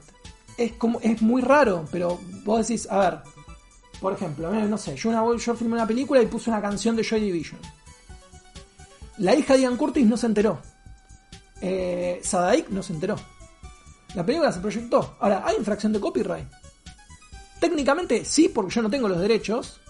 Pero en realidad no, porque no hay ninguna reclamación de derechos. Entonces, como no hay ninguna reclamación de derechos, no existe el ilícito civil. Eso empieza a variar cuando esa, esa copia, se, en vez de proyectarse en vivo o proyectarse en una sala o en un festival, se sube a una plataforma de streaming y la plataforma de streaming con su algoritmo detecta el tema y a partir de eso te hace la reclamación automática o te mutea el video subido. Bueno, y ahí empieza a aparecer como esto que vos decías de la adaptación del sistema a, los nuevos modos de, consumo, ¿no? Digo, nosotros, a mí me ha pasado eh, por lo menos en dos o tres oportunidades de, de streamear algún juego en YouTube y de repente en el juego mismo tiene temas que están que tienen copyright y me lo mutea el, el video YouTube y me dice que no lo puedo monetizar, etcétera, etcétera. Digo, hay como distintas, puso distintos obstáculos YouTube para terminar cobrando y garantizando los derechos. Bueno, también pasa en, en las plataformas que estamos subiendo este podcast, si pasamos algún tema o nos lo mutean o nos intiman a cambiarlo, digo como bueno, el sistema se fue adaptando a estos nuevos modos de consumo que tienen, como digo, son distintos, no tienen no son ni mejores ni peores, sino que son distintos, tienen sus ventajas como también tienen sus desventajas. No, y además ponen en discusión, digamos, bueno, cómo es el derecho de propiedad intelectual hoy por hoy. Y si vos entras a cinear, y yo lo sé porque muchas veces conozco a las personas que hicieron las películas, o conozco cómo, cómo fue el proceso de producción, y sé que ese pibe no pagó eh, la canción de Talking Heads para ponerla en su película. Hay un montón de contenido así. Ahora, ¿hasta qué punto uno puede posicionarse de un lugar ético y hablar de eh, un ilícito o un delito o eh, algo que está mal, digamos, como demonizarlo eso sin, poner en discusión, digamos, cuestiones políticas que tienen que ver con el acceso a la cultura o sin poner en discusión, por ejemplo, que, digamos, ¿por qué solamente, si, por qué si yo quiero usar una canción o si me gusta una canción, solamente puede hacerlo el que tiene un montón de plata para, para poder acceder a eso. ¿Por qué, no, ¿Por qué no debería haber un acceso, digamos, un derecho a la cultura? Sobre todo cuando vos no percibís un dinero, digo. Una cosa es, me parece que ahí hay como una, o por lo menos yo hago como una separación ética propia, en el sentido de, bueno, una cosa es, si vos estás usando una obra o algo que creó un tercero y estás sacando plata de eso. Ahora, otro caso muy distinto es cuando vos no estás sacando un rédito económico de eso, sino que estás generando otro producto cultural y que además ese producto cultural después va a terminar también inserto en el mismo circuito de distribución gratuita. Digo, hay algo de todo eso que por lo menos a mí me hace pensar que eh, la regulación que tenemos con relación al derecho de propiedad intelectual tiene que empezar a ser distinta, sobre todo cuando el, digamos, la, la, cueva de la ilegalidad y de la violación y de la infracción de la ley 11723, que es la ley de propiedad intelectual, es lo que hacemos, lo que hicimos todos cuando estudiamos en el colegio secundario o en la universidad, que son las fotocopias. Sí, es, con la, es, es muy delgada la línea, eh, hay mucha discusión al respecto, me parece que todo lo que tiene que ver con, con propiedad intelectual tiene, tiene su conflicto, sobre todo cuando el artista vive de eso, ¿no? Cuando el artista requiere o necesita de, de, de lo que le retribuye el uso de su propiedad intelectual, eh, es un tema utilizarlo, más allá de que uno después no saque dinero o no de eso. Entiendo igual el, conflicto y me parece que es clave justamente el sacar ganancia o no del uso de, de esa, de esa propiedad cultural. Eh, es complejo, pasa, como les decía, como hemos discutido en algún momento con los juegos viejos que no se consiguen en ninguna plataforma, pero que la empresa sigue estando, bueno, ¿qué derecho tiene esa empresa a, no distribuir esa propiedad cultural que, en definitiva si deciden no publicarlo en ningún lado uno pierde la posibilidad de acceder a ese producto cultural. Digo hay como hay como discusiones finas para dar y, me parecen interesantes me parece que eh, está evolucionando todavía el tema me parece que lo, los las plataformas digitales ponen ponen de, de relieve esa, esa evolución y, y es interesante la discusión, sobre todo, eh, como vos decís, cuando, cuando realmente el uso de esos productos no son para generar una ganancia, sino justamente por, por la, por el, para el disfrute de, del resto de la sociedad, digamos, ¿no? Sin, sin ningún sin ninguna voluntad de, de generar dinero. Así que Sí, ahí me y parece además- que, hay, que hay un punto para ver. Y además, digo, teniendo en cuenta que hoy la mayoría de las personas que generan algún tipo de contenido cultural eh, terminan también utilizando la propia internet para difundir esa producción cultural. Es decir, yo cuando yo soy músico, cuando tengo mi EP, lo subo gratis a YouTube y lo subo gratis a Spotify y gracias a eso la gente lo escucha y después me sigue en Instagram y después me viene a ver. Digo, ahí me parece que también hay como muchas veces una suerte de doble discurso de muchos creadores de contenido de utilizar la internet gratis cuando a mí me sirve, que es para darme a conocer, pero después renegar de ese acceso que tiene eh, internet, ¿no? Que es como, bueno, sí, me, sí, cuando me sirve está bien, ahora cuando ya no me sirve tanto y no, quiero que compres el disco. Es, es, es todo un tema para discutir, pero bueno, me parece que puede llegar a ser larguísimo. Me parece muy interesante la discusión y creo que vamos a volver varias veces a este punto porque, porque se cruza casi en todo lo que tratamos en este podcast, este tema, y sobre todo en una economía como la nuestra que en general dificulta el acceso eh, a full, full price. Lo hemos hablado varias veces de lo que implica un juego de 60 dólares. Eh, es realmente un, un sueldo.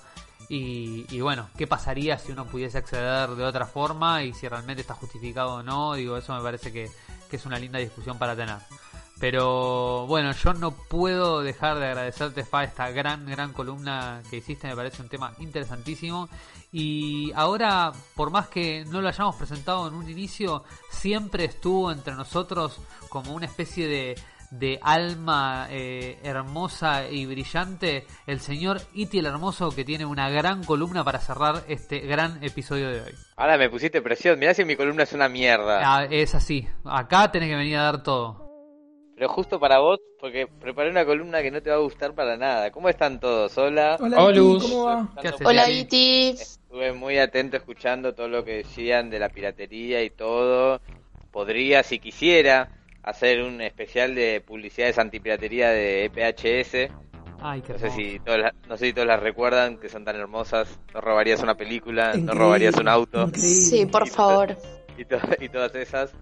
Pero bueno, preparé otra cosa. Si quieren, puedo, tengo, los tengo acá a mano también. Pueden elegir. Les muestro campañas antipiratería de VHS o les muestro un especial que preparé de Plaza Sésamo dedicado a Mariano que odia todo tipo de muñecos. Y- Ay, qué Sésamo. Qué difícil. difícil elección. Yo- Amo Plaza Sésamo, soy muy fan de Plaza Sésamo, pero está como en sintonía con lo que veníamos hablando. Yo con tal de que la pase mal Mariano, eh, disfruto. Claro, yo estoy en esa. Bueno, entonces le voy a presentar, le voy a presentar la, columna que les traigo hoy. Que como me dijeron que era tema libre, dije, bueno, ¿qué más libre que eh, traer una columna de muñecos y títeres que a Mariano tanto le gustan? Así que preparé un especial de Plaza Sésamo. Eh, Plaza Sésamo, como todos saben, es un programa infan- infantil, eh, infantil y para todo el público, ¿no? Norteamericano, que es maravilloso, lleva muchos años, no sé, como 50 años en la tele, no, la. Hermoso, hermoso Eh, realmente Plaza tiene, es muy inclusivo, tienen un personaje que tiene VIH, un personaje que es homeless, eh, ahora metieron un personaje que es trans, eh, digo, es un programa de casi te diría de vanguardia para niñez. Igual Marian con Plaza Sésamo todo bien. Sí, es- yo creo que se está malinterpretando mi fobia a determinadas A marionetas. títeres. Yo creo que son, tendría que decirle, eh, mi fobia es marionetas eh, antropomórficas, me parece que es el problema. Pero, pero sigamos Pero y son, puedo, son puedo poco. antropomórficos los personajes de, de Plaza Sésamo, Sí, son pero antropomórficos. que tratan de imitar eh, a un humano en términos de- del, del Valle Desconocido, del Uncanny Valley, me parece. Esta cosa de tratar de imitar la, la apariencia humana a partir de, de un, de un títere o una marioneta medio dura, ahí es donde me genera un poquito más de, de inquietud. Me y parece tuvo que... su momento dark. A vos te dan miedo los muñecos de ventrílocuos, te dan miedo nada más. Y pongámosle, pongámosle por ahí. Me parecía, porque digo, el 80% de, de los programas de televisión de tu época, de niñez, de tu niñez, eran eh, marionetas, eran No, o personas recuerdan- disfrazadas, porque no- la tecnología no daba para Claro, hacer- pero recuerdan esos que hacían como políticos, eran como políticos este, hechos marionetas, ese tipo de cosas es donde ahí, donde Claro. está esa cosa medio caricaturizada, ahí es donde me da un poco más de, de- de temor. Pero yo, por ejemplo, los Muppets, o sea, Jim Henson para mí es un ídolo, digamos, no, no- Total. no, no estoy, no estoy ni a palos en el tema del temor. Dale, es la Muppets. clásica, hasta tengo un amigo, hasta tengo un amigo mape, te está diciendo, ¿no?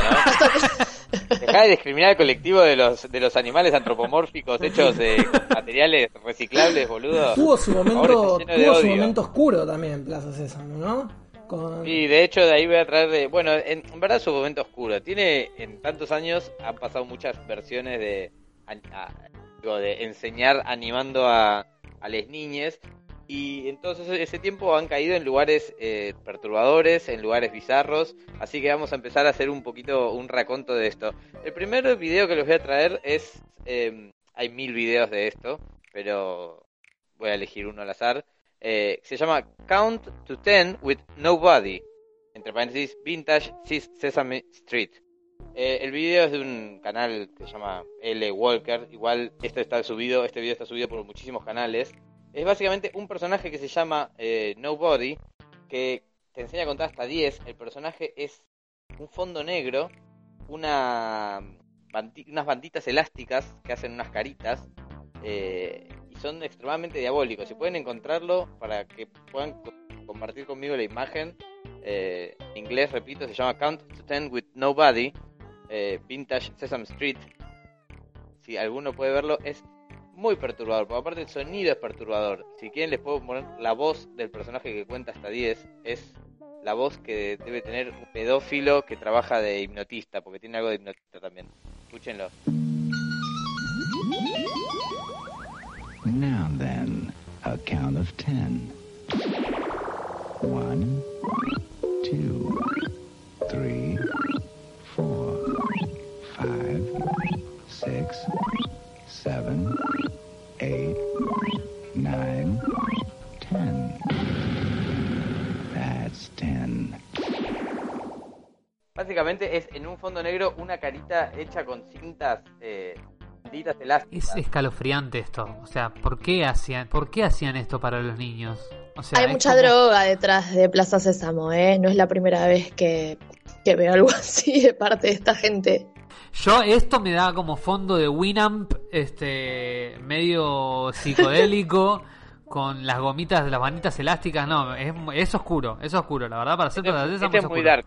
Sí, obviamente no es tan dark como el que hacía la voz de Elmo, que fue denunciado por pedofilia, pero estamos hablando del mundo real y esto estamos hablando Ay, del no mundo de los digas. videos. ¿Por Sí, que de hecho tiene, si alguien ve, ve la serie Unbreakable Kenny Schmidt, Schmidt, Sí, la vi. hay un personaje Increíble, la mejor. Bueno, viste que hay un personaje que es un muñeco tipo Plaza Sésamo que abusa de las personas. Ay, no Eh, sabía que tenía que ver con eso. Bueno, este es uno que me divierte mucho, que es así como de animación. Pasando la página a un lugar más bizarro, eh, bueno, todo el mundo sabe que Plaza Sésamo cuenta con muchos invitados e invitadas, en todas las épocas. Por supuesto que uno de los mejores invitados es una de las personas más bizarras de la historia y otro reconocido pedófilo, Michael Jackson, que estuvo muchas veces. Hay de hecho un especial de Navidad de Michael Jackson en el 78, eh, donde está todavía su color de piel negro y su afro gigante leyendo un libro y tiene una charla muy buena personaje ese que vive en un tacho de basura. Pero el video que les traigo yo, ¿Cómo, volvemos siempre a Michael? Siempre vuelve, vuelve Michael en YouTube y vuelve, vuelve siempre. el video que les traigo yo es muy per- es muy perturbador, es muy freak, porque se llama Michael Jackson Singing with Elmo, búsquenlo por favor. Lo sube una persona que Michael Ah, Knight. eh, aparte es, es un crossover de violadores. Sí, no, ni, ni hablar. Pero porque aparte es, yo estoy 100% seguro que es un imitador de Michael Jackson, pero es el video más perturbador que encontré. Es tipo una sábana y un Michael Jackson con un elmo cantando mirando a cámara a Billie Jean, sosteniendo a Elmo, haciendo ventriloquismo con Elmo.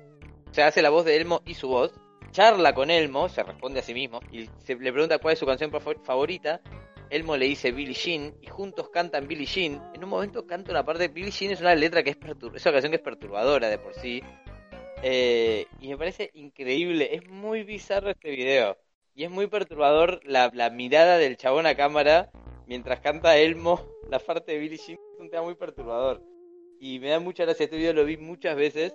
eh, y me parece tipo muy divertido, realmente. No, pero lo peor de todo es que es nuevo el video, o sea, es bastante nuevo, o sea, este, claro, o sea, este muchacho, o sea, no solo quedó en offside habiendo de, operándose toda la cara para ser parecido a Michael Jackson, sino que además tiene la osadía de hacer un chiste con Elmo, o sea, todo mal. Es una combinación excelente. Es un chabón que se montó completamente. Michael Jackson puso una sábana, no le puso tanta onda al fondo como a su look. Y decidió hacer este video que dura un minuto y ve- 21. Y es todo lo perturbador que puede ser un video de dos pedófilos representados por una persona. Eh, el siguiente video es Star Wars Dance Number. Lo pueden buscar así en YouTube. El ca- canal es uno que se llama CMSAG con H. CMSAHE. Star Wars Dance Number. Ahí está el capítulo entero de Star Wars que es previo a la, a la ¿cómo se llama?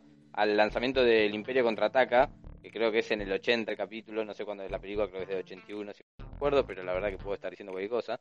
Eh, y todo el capítulo tiene intervenciones de, de los personajes de Star Wars. Pero este me gusta mucho, que es el final, que es que entra ya Mark Hamill, que ya había aparecido, eh, pero para el gran musical final, y me gusta mucho porque está él haciendo de...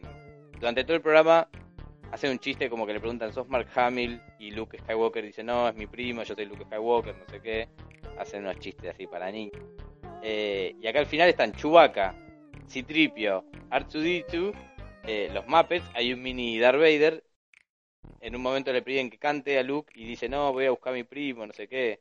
Eh, ¿Sabes quién se coparía a mi primo? Y va, se va y vuelve Mark Hamill, nuevamente, vestido como si fuese tipo como una especie de Sinatra y canta tipo el musical final.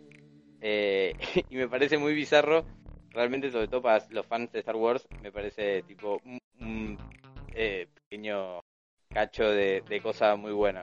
Que realmente son los, los muñecos reales que utilizan las películas. Y obviamente Mark Hamill es el muñeco real de la película. Y todo el capítulo es muy bueno. El capítulo está entero y ellos atraviesan una pared, llegan, están buscando, no me acuerdo quién mierda están buscando, creo que están buscando cómo volver a la nave o no, no me acuerdo realmente. Pero el musical final me parece delicioso. El detalle curioso es que George Lucas era muy amigo de Jim Henson y de hecho al punto que sabemos que en la segunda entrega de Star Wars aparece Yoda hecho justamente por Jim Henson. Este eran sí, muy, muy y amigos. también, sí, sí, te- tengo entendido que compartían un grupo con Chiche Hellblum y que parece ser que Chiche Hellblum también está hecho con la misma técnica con la que hicieron a Yoda y parece que sería la inspiración original de Yoda. Eso es un dato que tengo, eso es un dato que tengo, no lo tengo 100% segura. No tengo pruebas, pero tampoco tengo dudas. El siguiente video que les traigo es eh, un video que es muy bizarro, de- también de los comienzos de Plaza Sésamo, que se llama Classic Sesame Street Animation barra Wanda's Fat Knees. Eh, el canal que lo sube es se llama Sowin 14S, mierda, eh. Eh, realmente. Es una animación muy rara. eh, es como una, hay una chica sentada y sus rodillas. Es re linda la animación, a mí me parece re linda, pero es re, re feo el mensaje. Es una chica sentada y las rodillas se empiezan a charlar sobre nada, sobre el pensador que es las rodillas. Eh, y se escucha una voz que la invita a la chica dueña de estas rodillas a hacer ejercicio, yendo a jugar al tenis, no sé qué. Y ella dice que no, no, no, no. Y al final, como no hace, como evidentemente no hace ejercicio, cuando se levanta, le cuesta mucho levantarse a las rodillas porque eh, es una chica eh, con sobrepeso. O sea, el mensaje es horrible. Pero Malísimo. o sea, realmente es malísimo. Podría haberle costado levantarse y listo, sin, sin la necesidad. Nada, se te atropellaron las rodillas porque no, no te movías, no querías hacer ejercicio y punto. Pero bueno, le tenían No, no, que agregar la pero- gordofobia. Pero la animación es muy linda, y pero me parece muy raro que alguien haya dicho en un, en un brainstorm, che, ¿qué cosas tenemos que enseñar a los chicos? Podríamos enseñar que es importante hacer ejercicio. ¿Ya sabes cómo? Dibujamos unas rodillas que charlen sobre lo cansadas que están de ser rodillas de una persona gorda. Y una persona le dijo, sí, muy buena idea, a laburar en eso. Hicieron esta animación que, por muy bonita que sea, eh, tiene un mensaje muy horrible realmente. Pero me parecía muy, muy, curiosa como parte de Plaza Sésamo, porque la gente tiene una imagen de Plaza Sésamo que es la que dije al principio, que son ah, muñecos estos, y, y el pájaro, y la joda, eh, la buena onda. Pero también tiene estos cortos que son perturbadores y que son sobre todo el comienzo de sus orígenes. Y que, bueno, en este caso, por ejemplo, tiene un mensaje bastante gordofóbico, extraño. Eh, La pueden pifiar. La, la moraleja es que la pueden pifiar. Otro video que me, que me pareció muy perturbador es un video que tenía guardado que es de. Se llama Sesame Street Kermit Sound of B, de un canal que se llama con H Ushik 2112. No importa esto. Yo, esto es más, no tanto para que busquen los videos, sino como para. Un concept- como- es como una columna más conceptual. Eh, que es Kermit, la rana, que está sentado charlando, eh, tratando de explicar cuál es el sonido de la letra B larga. eh, y aparece el personaje este que es. No me acuerdo nunca los nombres de los personajes. Este es el que es como un águila, creo. Medio mala onda. Sí, no me acuerdo el nombre tampoco. Pero el águila azul, que es como, Se mezclan todos. es como un pájaro Sí, azul pero- medio mala onda, con una ceja muy grande negra. Sí. Y, y me pareció perturbador porque le dice como, bueno, no sé qué, yo te voy a... ¿Cómo se dice la letra B? Bueno, yo te voy a decir cómo se dice la letra B, no sé qué, bla, bla. Y al final el chabón hace el sonido, que es tipo pegar un mega grito, se queda callado, tipo hace un sonido tipo... Y después mira a cámara y grita de vuelta, después de un rato largo de silencio, tipo como tomando aire, la cámara se funde como a un blanco y los últimos segundos del video son horribles, o sea, son muy de terror. Eh, no, no lo puedo transmitir porque hace como unas cosas a nega- no a negativo, como a quemado. Y se ven tipo los dientes del monstruo este que grita a la vez. Yo si fuera chico y, vea, y ve- viera esto, me... A mí o me sea, está dando miedo en este momento, Sí, es te lo quiero decir. O sea, la si cara- los últimos, los últimos frames son realmente muy perturbadores. No, no, y aparte tiene los ojos muy abiertos este bicho, como para, no, no está bien, esto no está bien. Sí, pifiaron ahí también. Dicho esto, están todos los Se equivocaron capítulos- de público. Están todos los capítulos de Plaza Sésamo en YouTube. Y para recomendar, puedo decir que hay un capítulo muy bueno que ganó un Emmy que tra- trata sobre eh, aceptar la muerte, que es muy lindo. Que se muere, creo que. No quiero, no quiero mentirles, pero creo que es tío de uno de los personajes. Y le tratan de explicar y dice que no entiende cómo se murió porque están yendo al, al funeral. eh, y es bastante. Bastante lindo, triste a la vez. Y después que está este personaje que les dije antes, que es un personaje de Plaza Sésamo, que dice, hacer un especial en cuando Clinton es presidente, que también está en YouTube si lo buscan, eh, hablando para, creo que es para UNICEF, sobre VIH, y es está muy bueno, es muy raro que el personaje se presenta diciendo, para toda la gente que tiene VIH, como yo, dice el personaje, lo toman, pusieron un personaje que tuviera VIH como para hacerlo no raro para la gente y charla con Clinton y dice, ¿le puedes decir a la gente que no está bien tenerme miedo y que me pueden dar un abrazo? Y Clinton como que dice, sí, te pueden dar un abrazo, es importante que no tengamos miedo. Y es Increíble, como- es increíble. como bastante, sí, es, eh, va, es bastante un flash ver ese tipo de cosas. Como que pienso que hoy en día, por ejemplo, me parecería ya rarísimo en 2020 ver eso en un canal, no sé, paca paca acá ya me, ya me llamaría la atención. Digo, en una modalidad progre de enseñanza contemporánea ya me sorprendería ver eso en un programa de hace 25 años, flash. En y Estados también Unidos hay- y con Clinton. en, en Estados Unidos y con Clinton. Eh, y también hay un capítulo muy bueno sobre de Plaza Sésamo que pueden encontrar que es sobre racismo, eh, donde está Whoopi Goldberg y donde charlan sobre nada. Hay unos empiezan con unos personajes humanos a los que llaman para decir eh, para decirle a una que no se junte con uno porque es negro y los personajes humanos le tratan de explicar el racismo a los Muppets y los Muppets le dicen, pero si yo soy violeta y él es verde y somos mejores amigos. Esto es un acercamiento un poco ñoño, pero para un problema medio profundo y, complejo, sobre todo en Estados Unidos, pero es bastante tierno ver todos esos temas tocados por, por, los Muppets. Están todos los, los capítulos de estas cosas, si lo buscan en YouTube, eh, prácticamente enteros, muy, muy buenos. Y nada, así que esa, les trajo una Increíble. columna de Plaza Sésamo. Increíble, Me puse conceptual, que ustedes querían videos de, ba- de basura, como siempre. La próxima vez les traigo videos de basura, porque sé que es lo que los motiva. Gracias, City. ¿Ustedes querían videos de Bar Mitzvah y de cosas tiradas por el inodoro? No, hoy tenemos Plaza Sésamo. Me encantó. Yo soy a muy mí básico. me encantó. A mí me traen Me videos encanta. de bar y yo estoy. Yo estoy. Bueno, Me encanta, me encanta la, la- Plaza la- Sésamo. la columna del Bar y Bat Mitzvah puede tener una, una parte 2. Tenía para la semana que viene, quería hacer un especial de videomatch. Sí, pero- no, por sí. favor, por favor. Sí. Sí, muy bien. Sí, sí, sí, sí. Videos de Pachu. Estoy tipo, Bueno. hay una cuenta de Twitter que es eh, Pachu Out of Context. Es increíble, increíble. Mejor video de- Para mí lo mejor que hizo Pachu fue cuando dice falopa, eh, cuando trata de adivinar las... Le dicen, ¿cómo se llaman las, las chicas superpoderosas? Bombón burbuja y él dice falopa. Me parece excelente. Habíamos terminado re arriba, habíamos terminado re arriba con Plaza Sésamo y grandes mensajes, terminamos hablando de Pachu. Siempre, siempre nos vamos Pachu al pasto Dios. con esta columna, ¿eh? Pa- Siempre la- Pachu es la la, mejor persona del mundo. Pachu Dios.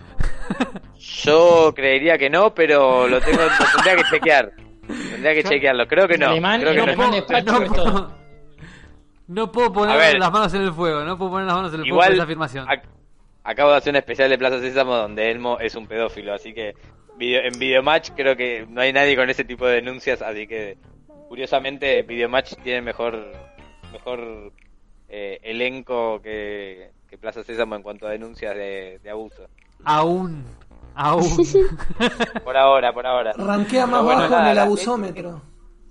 Eso va a ser la semana que viene. Les voy a traer esa, ese especial de Videomatch que me parece que lo tengo preparado ya casi en un 70%. Esperamos, increíble, esperamos. increíble, lo esperamos con ansias. Bueno, Bueno, les mando gente, un saludo a todos, che. Muchas gracias, como siempre, Iti. Gracias, gran columna. Excelente. gran columna, gran columna realmente eh, para cerrar este hermosísimo episodio. La verdad que hoy tuvimos eh, de todo, hablamos de las nuevas consolas, hablamos de la piratería y de dos grandes documentales y hablamos de Plaza Sésamo. Cerramos ahí bien arriba, así que no tienen para aburrirse durante esta semana. Como les digo siempre, síganos en redes sociales, síganos en arroba neogamerstv en Instagram, síganos en nuestro canal de YouTube, en youtube.com barra neogamerstv. Pronto estaremos en Twitch, así que estén atentos. Síganos en las plataformas podcasteras. Higienícense las manos. Recomiéndennos a sus amigues, higienícense las manos, como dice acá el amigo Fabio, lávense las manos, sigan las recomendaciones del Ministerio de Salud y esténse listos para un próximo episodio de Cuarentena Neogamers. Chau, chus. Chau. Chao, chao. Adiós.